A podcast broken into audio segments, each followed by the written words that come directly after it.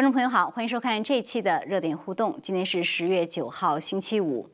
正值台湾的双十国庆。在周三的时候呢，印度主流媒体全版刊登了祝贺的广告，结果遭到中共驻印度大使的警告，称不要违反所谓的一中原则。结果印度媒体回呛：“你这是在威胁印度媒体吗？”另一方面呢，美国的大选进入白热化的阶段，惊奇不断。众议院议长南希·佩洛西突然提出说，要依据宪法的二十五修正案成立委员会罢免总统。那么今晚呢，我们还是请来两位嘉宾，就这些热点的事件来做一些解读和分析。一位是在现场的时事评论员唐金远先生，唐先生您好。方飞好，观众朋友大家好，谢谢。那么还有一位是通过电话和我们连线的台湾宏观经济学家吴家龙先生，吴家龙先生您好。啊，主持人好，唐先生好，各位观众大家好。嗯，好的，谢谢您。好，观众朋友，您可以在节目中间呢给我们发手机简讯，或者在我们的视频下方留言。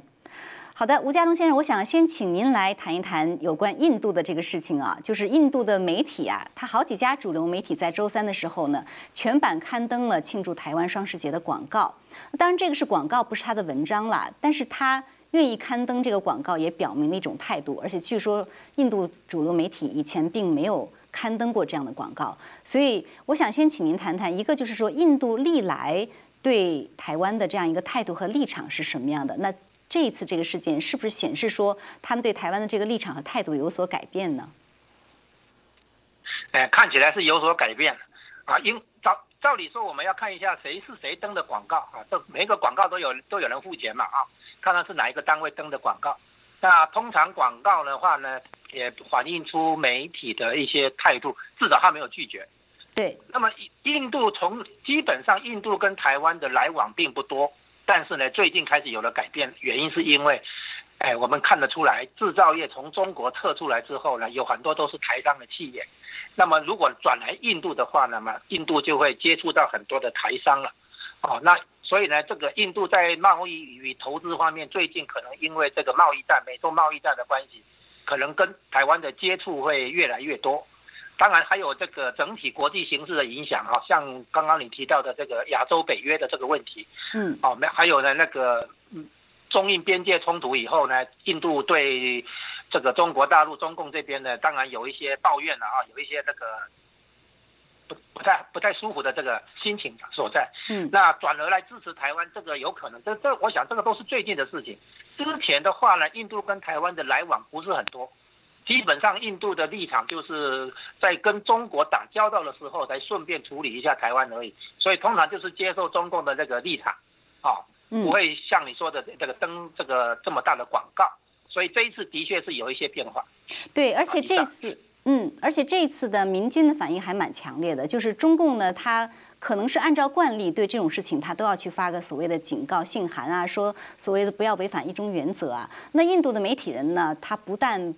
没有受到影响，反而把中共使馆的这个信发在推特上，然后他说：“你这是在威胁印度媒体吗？”然后下面很多印度的网民都回复，甚至有网民说：“是我承认一中原则，这个一中应该是中华民国。”所以您觉得印度民间的这个情绪是不是也在直接推动印度官方态度的转变？哎，我同意你这个解读，就是说应该民间的、媒体呢，这个态度的确有在转变。那因为做呃差不多两。过去三年来，哈，从一七年那个时候洞朗事件的那个江池那边，哈，印中印边界那边，啊，这个以来的话，这个印度跟中国的关系，坦白讲是在变坏啊，不是变好。所以现在呢，比较敢跟中共那边，呃，不会抱着说想要讨好他这种心情，啊，所以呢，也也想在这个这个对中，他等于是在打台湾牌了，但是呢，姿态是做给中共看的。嗯，那么这个民间的部分呢，因为历来台湾跟印度之间的那个交流，应该还比不上东南亚。哦，台湾在东南亚的那个投资啦，哎，人口啦都比较多，很多人在泰国啦、马来西亚、新加坡都有一些台湾人的这个经济活动。印度的部分不是没有，但是属于比较属于电子组装厂那边有啊。那现在呢？因为这个刚刚讲过哈，这个贸易战打下来，制造业撤出中国大陆之后，确实有很多对美国的那个客户啊，那个建议来印度这边设厂。然后一来的话，一定是整个聚落来，整个产业聚落来，包括供应链会过来。所以呢，在这个部分可能会增加印度跟台湾之间的经济连结。啊，当然呢，印度的呃的那个态度肯定还有这个国际政治的那个影响在里面。啊，等一下我们再来谈谈。好的。好，以上。好。是，所以唐铁先生就是听上去吴先生的意思就是此消彼长啊，就是台湾不管在经济啊，还有在这个政治层面，跟印度可能走得越来越近。那印度民间他有这样一个情绪，好像在重新认识台湾。那中共也因为各种因素，在边境的争端啊等等，所以把印度推得越来越远。所以您觉得最新这样一个事件，特别是在台湾双十节这样庆祝出现的这样的一个事件，呃，它释放出一种什么样的信号呢？首先，第一个，我觉得它释放出的信号就是，这个是印度民间整体的对待台湾的这种态度在开始转变，嗯，而且它是一个普遍现象，不只是在印度，因为我们看到现在最近不是有做一个民意调查嘛，就是在欧洲、在美洲、在包括在澳洲，就是这些主要的西方的民主制度的国家，一个普遍的调查都发现，对中共的这种厌恶和反感的这个指标是急速的飙升。都是在飙升两位数以上哦，所以我觉得印度出现这种情况是一点都不奇怪的，因为它这里面有几个原因。第一个当然毫无疑问是因为印度跟中共发生的这个边界的纠纷冲突，导致了就是很多的民众他自然就开始疏远中共而去亲近这个中华民国，因为印度跟中华民国其实在过去历史上的抗战时期是有很密切的这个关系的。抗战时期印度。就曾经给中华民国有过很大的这个，就是他们派遣医疗队啊这样的很大的资助，包括那个不是很有名的那个驼峰航线嘛，就是滇缅这个通道被日军切断以后，这个就由空中飞行经过驼峰航线给中国这边输送这个战略的物资。驼峰航线的起点就在印度境内，就是在印度的阿萨姆邦，所以它有这个历史上的这个原因，所以这个是一个因素。那么另外一个因素就是意识形态的因素，就是印度。其实现在我觉得，包括很多的是这个民主国家，他们现在突然开始在清醒过来，发现他们因为和台湾有共同的意识形态，都是属于这种民主自由的制度，而且他们现在都发现跟中共在意识形态这种价值观的冲突，已经超过了过去跟中共给他们的这种经济上的利益的甜头。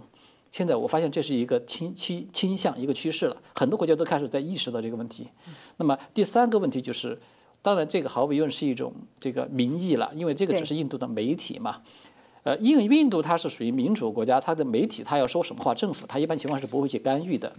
但是中共它反过来很强硬的一种姿态，就是这种战狼外交嘛，它是一种惯性，它要去要求啊，你们必须要去这个媒体你们要去要他把这个要拿掉或者要怎么怎么地，这个实质上是对印度一种内政的一种干涉，所以它这个。必然会激怒印度人，而且时机不对了。你说你过去那样做的话，如果人家还没有什么呃，按照惯性，可能也就忍了。现在可能可不是这样一个时机了。对对，就是现在这个大环境，我比较赞同刚才韦先生提到这一点，因为整个这个大的环境都完全改变了。就是我说的，大家都在开始意识到这种价值观的冲突，它其实是更重要的，比那个经济利益其实是更重要的时候，所以他就会这个态度整体上会变得越来越强硬。所以我觉得这一点是肯定的，就是。虽然它只是民间的舆论，但是我们知道民主国家它有一个非常突出的特点，就是民意它会反映在政策上。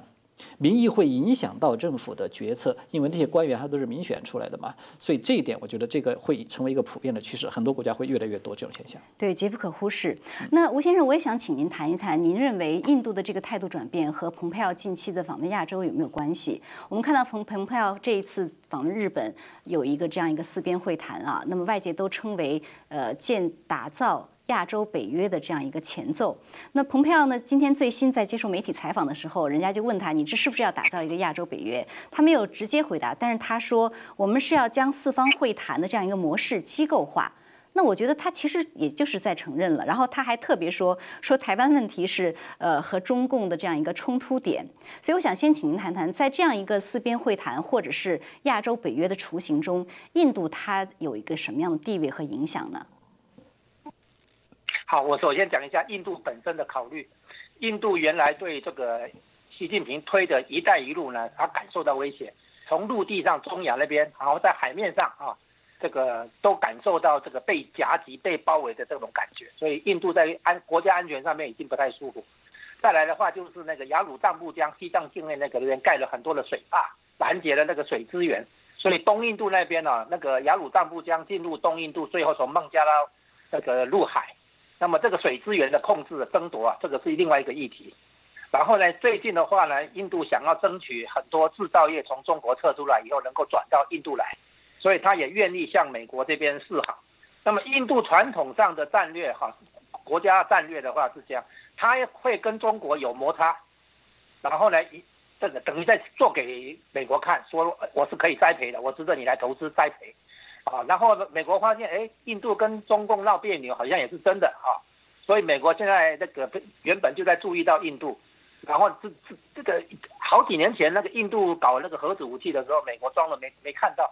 就是也是存心让那个印度的那个弄一点核子武器。那么现在呢，印度自己有这些考虑因素，要跟中中国大陆起摩擦。那原本他们的构想，早期的构想是，印度跟中国起摩擦，向美国证明它有地缘政治上的价值，但是又不要搞到真的开战，因为真的开战的话，那就不符合印度的利益。嗯。但是这个局面现在开始转变。印度觉得必要的要开战，因为他要解决刚刚讲的那几个问题。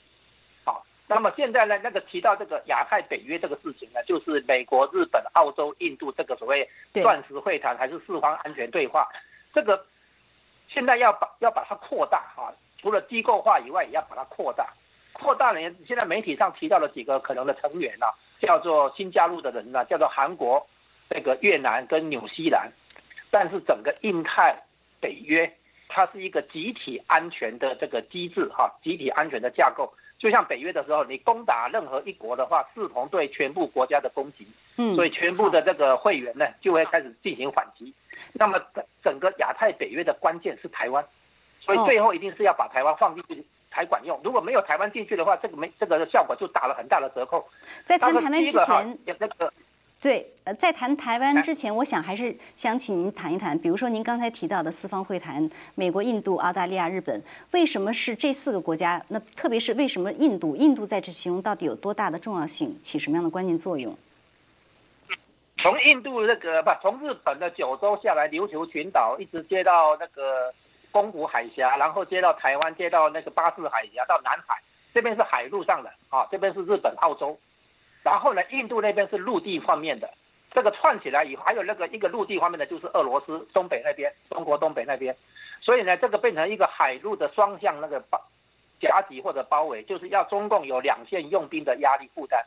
是这样。所以呢，这个海面海上的这边哈，这个第一岛链这边，跟陆地上的话呢，主要在印度，然后再来就是那个中中国的东北那边，黑龙江啊，过再过去一点那边，这这两边的话都是要给中。这个中共压力的哦，所以他现在这个亚太北约的话，你会发现他用那个飞弹哈封锁那些所谓的那个，像宫古海峡都还算国际水域了哈，这个可以通过。但是问题是，他被日本的那个飞弹，然后呢被日本的那个电子战等等，其实等于封锁，等于是海上长城啊，就是一一个一个军事上的部署啊，让那个。人民解放军的海军呢，不容易随便进出了。一旦有事的话，那就整个就封锁起来。好的，它是唯一的突破口。好的，等一下，请您好，等一下，那我们请您再谈一谈台湾的关键作用啊。那我想问一下唐先生，就一个，您觉得印度在这个亚太北约中它起着什么样的作用？另外一个，印度本身它在就是选择靠近美国、远离中共的过程中，它会不会也有犹豫和它的考量？首先，第一个问题，我是这么看的。这个亚太北约其实是民间的一个说法，它的真的官方的称呼称呼叫做四方安全对话，是吧？所以我觉得，如果说我们非非要把它看成是一个类似于北约这样的组织的成型的话，更准确的说法，我应该觉得它应该叫做印太北约。印太北约对，因为有印度的加入，因为印太的北约，我为什么说它是印太北约？就是因为它本身就是美国这个印太战略的一个非常重要的部分。那么。印太，印太顾名思义，印度洋到太平洋整个这个地缘政治带，印度是处在其中的一极，而且就是这一极的核心。另一极是太平洋，那么核心就是刚才魏先生提到的台湾。所以这其实是两个核心。那么印度这个是一个，就是它的地理位置的原因。那么第二一个很重要的一点，就是印度的它的这个，印度可以说是在整个这个地缘战战略带的。唯一的一个就是在非美国的盟友之中，这些所有国家之中，唯一可以单独应对中共的这种压力的国家。原因是因为印度也是一个人口大国，而且印度也是一个核大国。真的是对，这个就是印度的特殊之处。所以，呃，这个是一个因素。那么还有一个因素呢，就是印度本身它在这个跟中共有这种就是边界上的这种冲突嘛，所以它在安全方面它本身是有这种需求的。但是呢，过去印度呢，就刚才你提到的，它在跟美国的这个互动之中，它其实是有些犹豫，因为它一直是一个不结盟国家嘛。对，这个里面我觉得最重要的因素呢有几个，一个呢是印度过去它其实传统意义上跟这个俄罗斯的关系是比较密切，过去是苏联，它其实从苏联时代他们的关系就很密切，所以其实印度它在俄罗斯跟美国之间，它其实是在采取一种这个微妙的平衡，是这样的一个定位，但是现在这个平衡被打破了。就是最主要的一个原因，就是一个是因为中共的这个定位改变了，再加上印度跟中共这种关系恶化以后，它开始向美国倾斜。那么这样可能会带来两种效果，就是一个就是印度可能被迫的要和俄罗斯进行疏远，就是开始亲美之后就远俄，可能是这样一种结果。但是反过来，它也可能会带另外一种结果，就是在印度的作用之下，可能反而会导致美国和俄国反而走近。印度反倒成为一个很关键的斡旋者的这个这样一个角色，所以那这样一来的话，它就凸显出印度它这个不结盟，它其实表面上它可以继续的保持不结盟，但是它实质上它可以做到一个达到结盟这样的一个效果。嗯，我觉得这个是一个的。那么另外还有一个因素呢，就是说印度我知道它自己本身是有一个重要的需求，它现在处在这个就是印度洋的，它是它这个。它的海运和它的能源供应的一条生命线，这条生命线事实上已经受到中共的威胁，所以为什么美国提出印太战略就是一个原因，这个是第一个。那么另外还有一个很重要的是，印度它本身，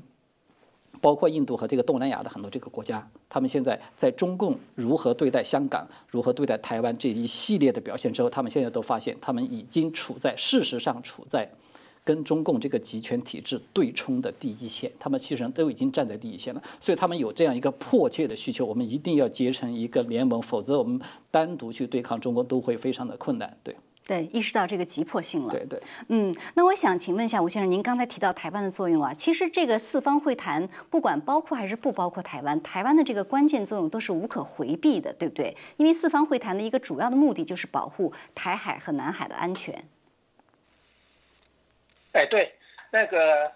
这个地方对台湾有很大影响，就是说这个印太北约哈，嗯，这个东西最后一定会纳进台湾，不纳进台湾的话，他没办法真正达到他的目的。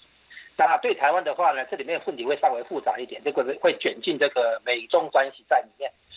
那个原来在谈十月惊奇的时候啊，大家在想会不会，比如说蓬佩奥来台湾访问，当当然这个就变成是。美国跟中华民国断交以来没有发生过的事情，或者会不会来宣布建交哦，恢复邦交，或者会不会在台海有爆发军事冲突等等，就是说有很多十月惊奇是跟台湾联呃相关联系起来的。那么一个哎一个核心问题就是美国要如何来保护台湾，就是说美国不可能把台湾这个地缘政治要冲让出来。如果让出来的话，那等于他的第二次世界大战的这个亚洲部分、太平洋战争部分等于白打了。是美国在太太平洋战争里面战胜了日本，才取得对台湾的实质控制。啊，原来那个麦克阿瑟这个让蒋介石来代表盟军接收日本的殖民地，这个是视同视同托管地来的。所以呢，现在美国不在在研究的是怎么样实质控制台湾，那不用那个爆发战争，不需要爆发战争。那当然要对中共的解呃人民解放军。哎，起到足够的贺阻作用哈。那么现在有一个可考虑，就是说要直接在台湾驻军。为了驻军，可能要先建立邦交，然后签那个共同防御条约。哦，就是回到这个一九四九年之前的状态，呃，一九七九年之前的状态。嗯。但是这个呢，有它的成本。所以呢，现在考虑的是什么？就是要用印太北约把台湾放进来，形成一个集体安全架构。所以，如果中共对台动武的话，那么就形同对日本、对印度、对澳洲啊，如果还有越南加进来的话，都一样，所有成员国的一个攻击。那么这样一来的话，不用美国出手，所有成员国的话都有义务这个对中共那个进行那个反击，就是抵抗。所以，它这个集体安全架构的话，等于说构成一个有效的贺主那个策略。不用美国来在台湾驻真的驻军，当然美国会在关岛啦、冲绳啦，哦或者其他地方那个做好军事准备。但是呢，直接在台湾驻军的话，等于马上摊牌，美国可能也没觉得没这个必要。而且问题的本质还不是台湾单独而已，而是说还有其他国家周边的国家地区，其实都有安全上的需要。所以这个印太战略，呃，印太北约呢，一定要把一定会把台湾放进来。可是放进来之后，对两岸关系、对美中关系就有很大影响，就变成说美国可能不需要在台湾驻军，也不需要马上跟中华民国恢复邦交，然后就可以达到他贺阻中共的对台动武的这种冲扩张冲动。保等于说起到实质上保护台湾，但是不用付出那么大的成本，是这样子。对，其实您刚才提到这个很重要。我看今天蓬佩奥在接受采访的时候呢，也有这个意思，就是有一种不战而屈人之兵的意思。他就是说，我们是要形成这样一个军事联盟，呃，对冲呃或者是抵制中共的这样的一个威胁，但是。这个联盟中的各个成员的意愿也很重要，所以我想请您谈一谈。比如说日本啊，它是一个非常关键的成员，但是我看外界有分析说，日本跟中共的这个经贸关系比较深，走得比较近，所以呢，它在是否靠近美国上可能会比较犹豫。但是另外一方面，在军事方面，它也意识到中共的威胁，所以您怎么看日本方面的犹豫和考量呢？哎，我猜想日本不是犹豫，日本我有些时候是做做表面文章。但是他跟中国的这个矛盾呢，这个叫做什么？这个叫双方的领导人在这之前都曾经说过了哈，就是中日终须一战啊。所以日本，我举一个例子好了，二零一八年的十月二十五号，安倍去北京访问，然后呢，这个让当时在贸易战嘛，哈，美中在贸易战嘛，所以很多人说日本是不是背离美国的立场，要来靠向中中国啊？这个在贸易战的立场那边选边站？我说当然不是。他不是，他是为了东，当时为了东京奥运，希望争取中国的支持，所以所以去访问一下。因为安倍七年来没有访问中国，所以日本有时候会基于实际需要，对吧？对中国采取友善态度，但是这个只是一种实用性的，它不是那个战略性的。在战略性的方面的话，日本是绝对站在美国这边。美日安保条约是地球表面上最坚强的这个条约啊，这个毫无问题。那么经济利益的话呢，其实坦白讲也没也也没那么严重，就是说它可以把一些一些产业移到东南亚，移到印度都可以。然后印度跟美日本跟印度已经在还有美国在孟加拉湾啊，已经做了好几次联合军事演习。然后最近印度跟日本可能有一些协议，就是说是印度的军事基地可以让日本来使用。哦，日本自卫队可能就会把船海军呢开到那个孟加拉湾印度洋那边去。到时候印度如果跟中国爆爆发冲突的话，那日本是要加进来的。嗯，所以呢，对日本来讲，它的战略对手从来就是设定是中国，所以它跟中共之间也许有时候要礼礼貌性也好，还是客套一下也好，总是会有一些亲善的动作，但是不至于改变它的基本立场。它的基本立场就是把中国视为它在亚洲称霸的主要对手，这个没有问题，所以它会联合美国来对抗中国的大国崛起。嗯，好的，了解。嗯，好，谢谢吴先生。那唐先生，您有什么补充？有关日本或者是台湾的在这其中所起的作用？哦，首先我不简单补充一点，就是我比较赞同吴先生刚才的分析，就是日本其实它在国家的根本战略这个立场上其实是不会变的，就是它跟美国是跟得非常紧的。但是的确它存在的一个因素就是日本政府它的国家战略它不会变，但是日本的企业。就是民间的很多，他们对中共，尤其是在过去，是吧？中共的经济高速发展时期，他们是有很大的依赖，所以呢，这个对日本政府来说是多少是有些顾忌的。嗯。呃，同时我觉得从这个问题，其实我们可以看到另外一种现象，就是不光是日本，包括这个美国在欧洲的很多传统的盟友，他们其实在对待中共的这个问题上，曾经一度都是比较摇摆、比较模糊。其实这个是一个普遍现象。那么，我觉得他们的这种摇摆和模糊，包括日本，他在公开的表态上，过去他也是保留了一定的余地和模糊的，是跟美国的政策有直接的关系。是因为我觉得他们根本原因是中美国过去对待中共的政策就是摇摆和模糊的。美国过去有意的，而且是保留了相当大的这个模糊的地带，所以那就导致很多的盟友他们也都是采取这样的一种态度。现在你看，美国一旦把这个模糊，就是还没有说完全的去掉，但是是大幅度的开始压缩了，是吧？很多东西过去模糊的，现在的开始在渐渐清晰了。而且美国对待中共的这种定位，是吧？作为对手，甚至是作为敌人，这个定位也越来越清晰，那个冷战也打得越来越激烈的时候。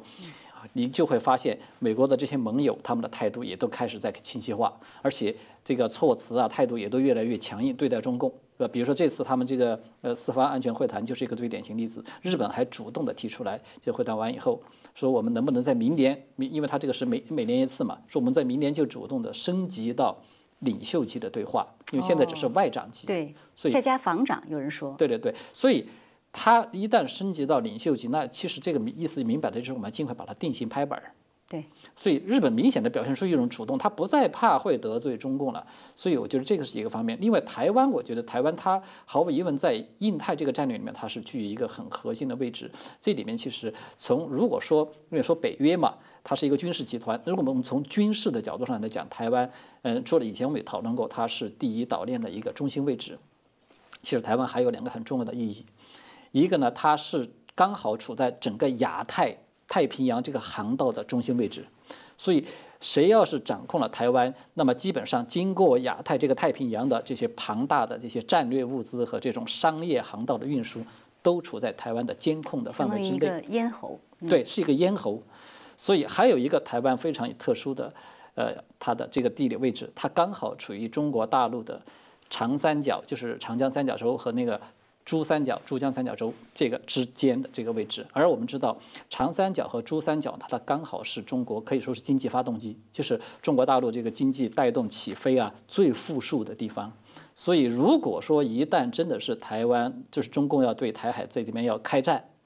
哪怕是在南海开战。那么台湾这个地方都很有可能会成为打击中共的这个经济发动机，它最富庶的地方是最锋利的一把刀，最有利的一个位置。所以这个这个对中共来说是有非常重大的意义的。所以他对台湾为什么一直都想要把它灭之而后快？我觉得这个也是其中的一个原因吧。对，其实您刚才提到，就是很多国家在看美国的政策啊，真的是这样。其实现在呢，有的人分析说亚太北约是不是还早一点？但是从各国的态度来讲，它其实是正当其时。但是各国会有一点。犹豫，因为他们都在看这次美国大选的结果。对，所以我觉得正好我们来谈今天第二个话题，就是美国大选啊。呃，可以说现在美国大选真的是一种白热化，我觉得甚至可以用短兵短兵相接来形容啊。咱们先说说这个民主党这边，呃，川普现在其实已经基本恢复了，而且从明天开始他就会投入选战。但就在这时候呢，佩洛西提出了一个。他说要动用宪法的，根据宪法的二十五修正案，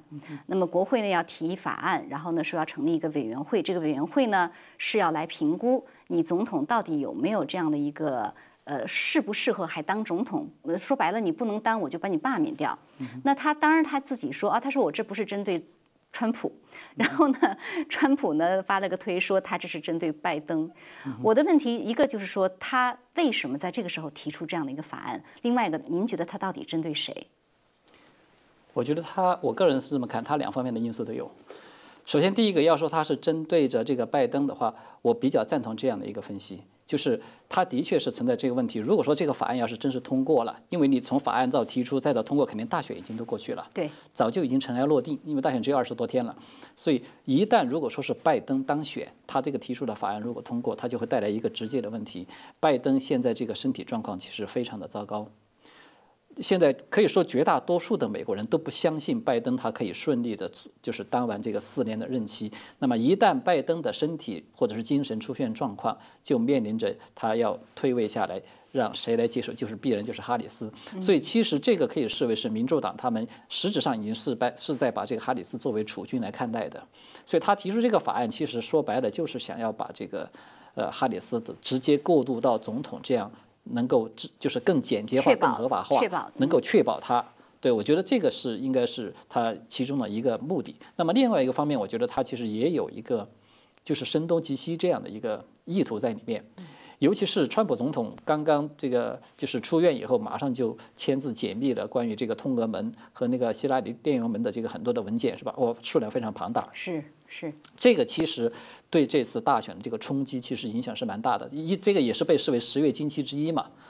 呃，所以我觉得他从舆论上来说，他需要有一个对冲。就是你既然制造了一个非常舆论轰动的一个效应出来，那么我也要制造一个舆论很轰动的效应出来，让这个消息，因为他刚开始宣布这个时候，很多人都以为他是真的要罢免川普的，哇，所有媒体都在开始报道佩洛西要罢免川普了，等全是头版头条。是这种舆论轰动效应，它事实上的确能够起到这样的作用，就是转移焦点，把川普所释放出来这个本来很重磅的一个消息，把它给压下去。所以我觉得从客观上讲，他其实是在打一场舆论战，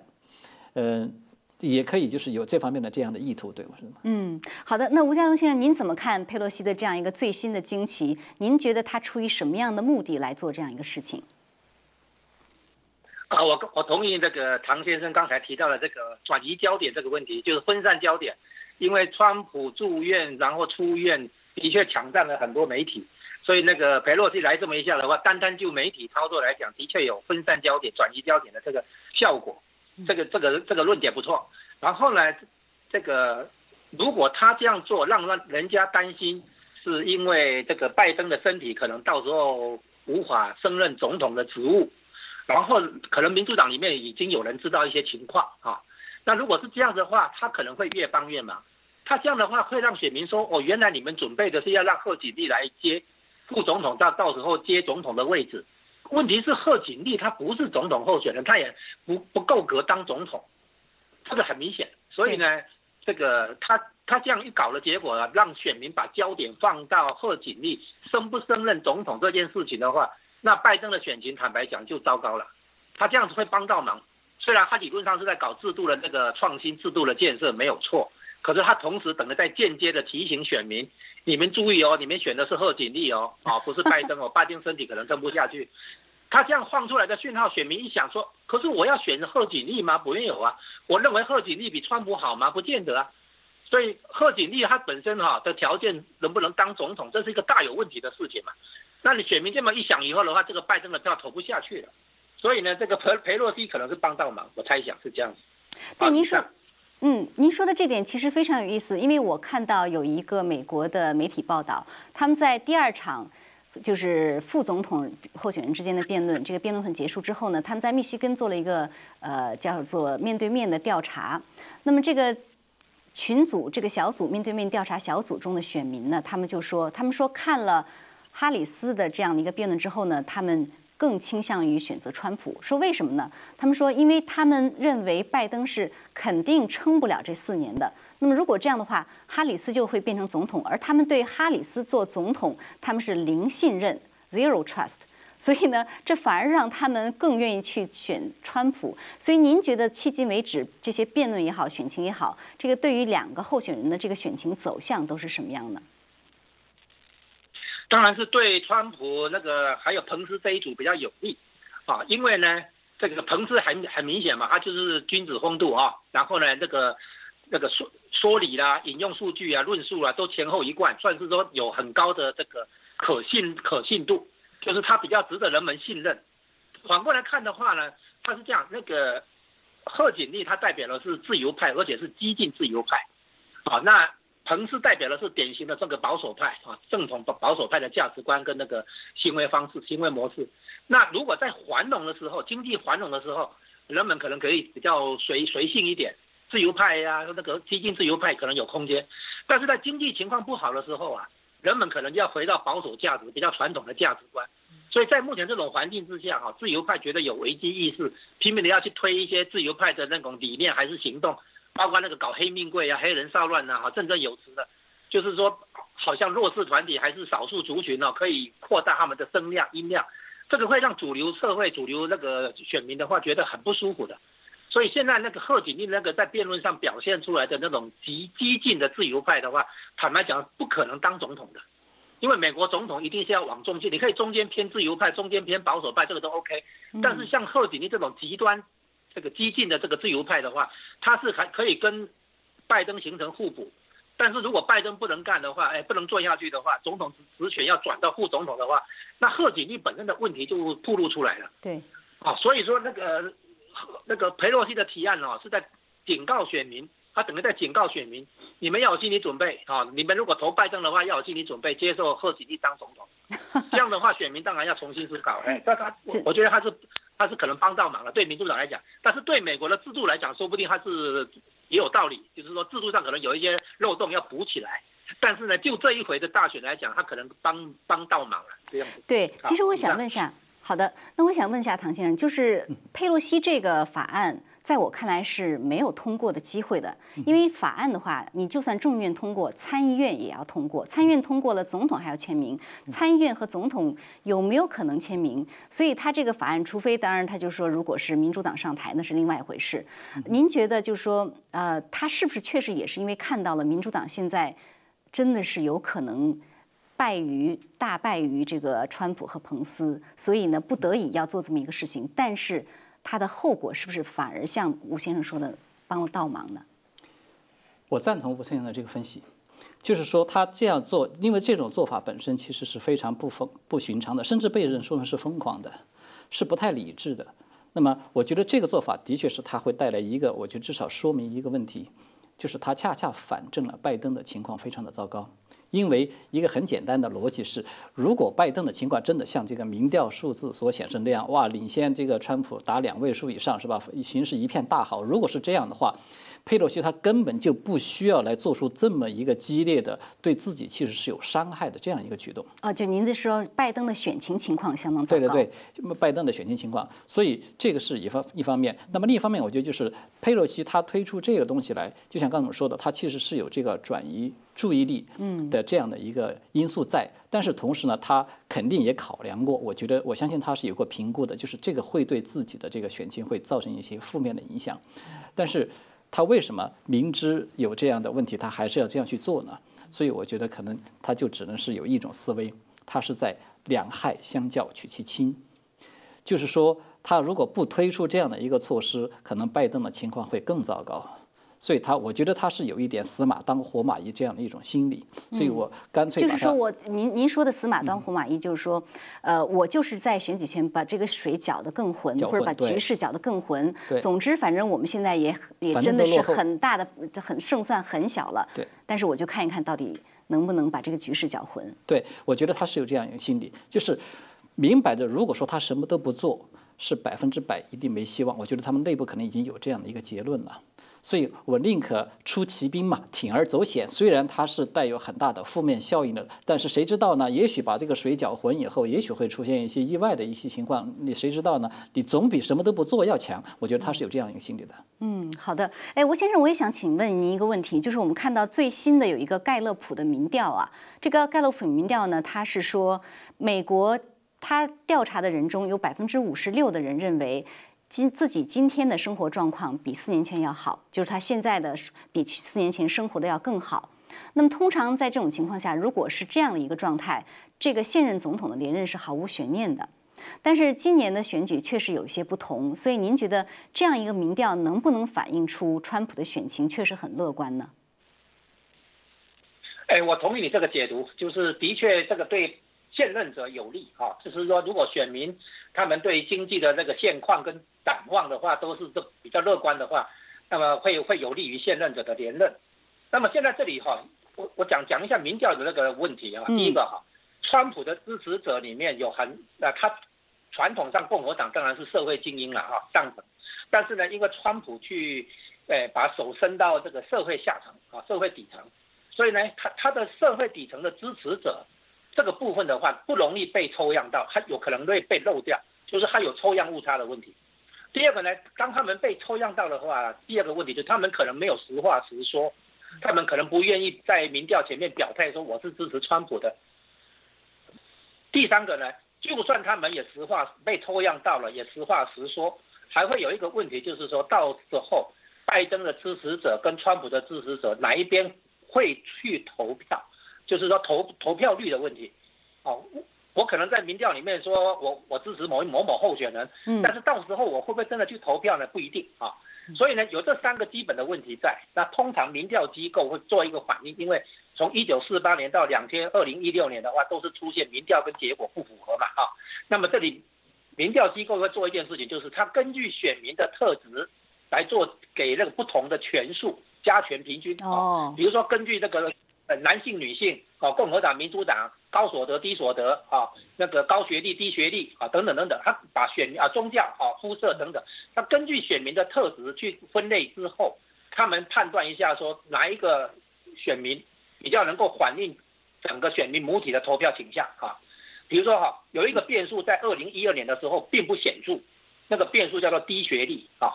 结果呢，这个变数在二零一六年的时候变得很显著，所以那个那个二零一六年不是所有媒体都一直预测希拉里会胜嘛啊会胜出，结果那个希拉里输了以后呢，媒体去检检查一下，发现如果当初在民调的时候把低学历这个权数拉高的话，那么就会预测出来川普会赢啊，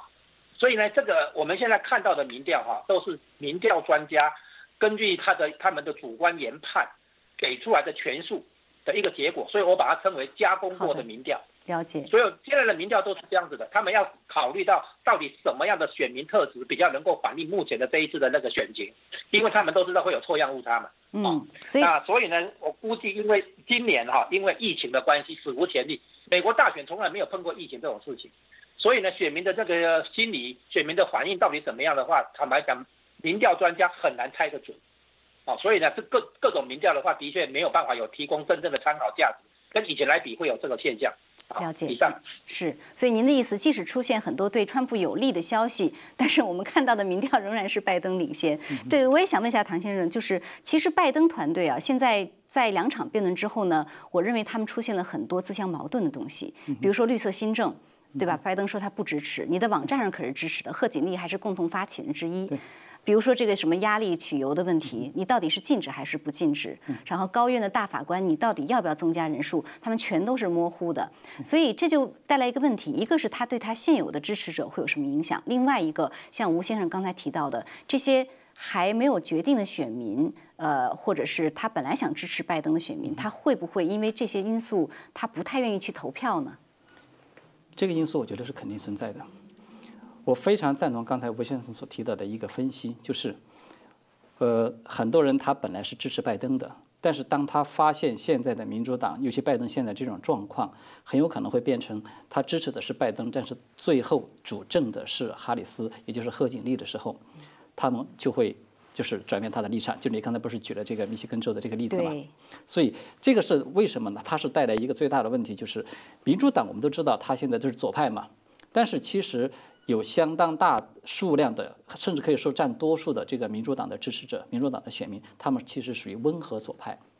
真正的极左派是属于少数，只不过是这个极左派的少数呢，他们因为掌握了媒体，所以把他们声音给放大了，声音特别大。对，所以然后他其实相当于是绑架了整个民主派。为什么在民主党的初选的过程之中，就是呃拜登这么这个年纪这么大了是吧？各方面其实都是比较差的，为什么还是他最后来胜出？而这个哈里斯也是贺锦丽是很早就出局的，他是最早的一批出局的人选之一。就是因为大多数的民主党的这个，他们其实还是比较支持温和的这样的一个左派，但是就是你刚才所提到的，他们在很多问题上，现在拜登团队表现出来的这个政策是模糊的，甚至是混乱的，这个就会释放出一个信号，让很多的选民不放心，而且就是说明他们没有共识。对，这就是导致很多的这个民主党的这个选民，他们都会认为你现在这种模糊会导致我就会怀疑这个这个忧虑会加深。我现在选的是拜登，我支持的是拜登，结果但是很有可能会上去之后，拜登很有可能是挂一个样子。如果是这样的话，那拜登选择贺锦丽，可能他当时觉得是很聪明，打这个种族牌，但是有可能回过头来看是一个败棋。对，我觉得其实因为他就是他打这个种族牌，他是要保他的基本盘嘛，同时去尽量的争取多的这样的中间选民。但是实质上，从贺锦丽现在这个实际的表现来看，他甚至有可能会对他自己的基本盘都会有一些负面的影响带来。是的，好的，那非常感谢今天两位的精彩点评我们节目时间又很快又到了。好的，那我们也感谢观众朋友收看，还是下次节目再见。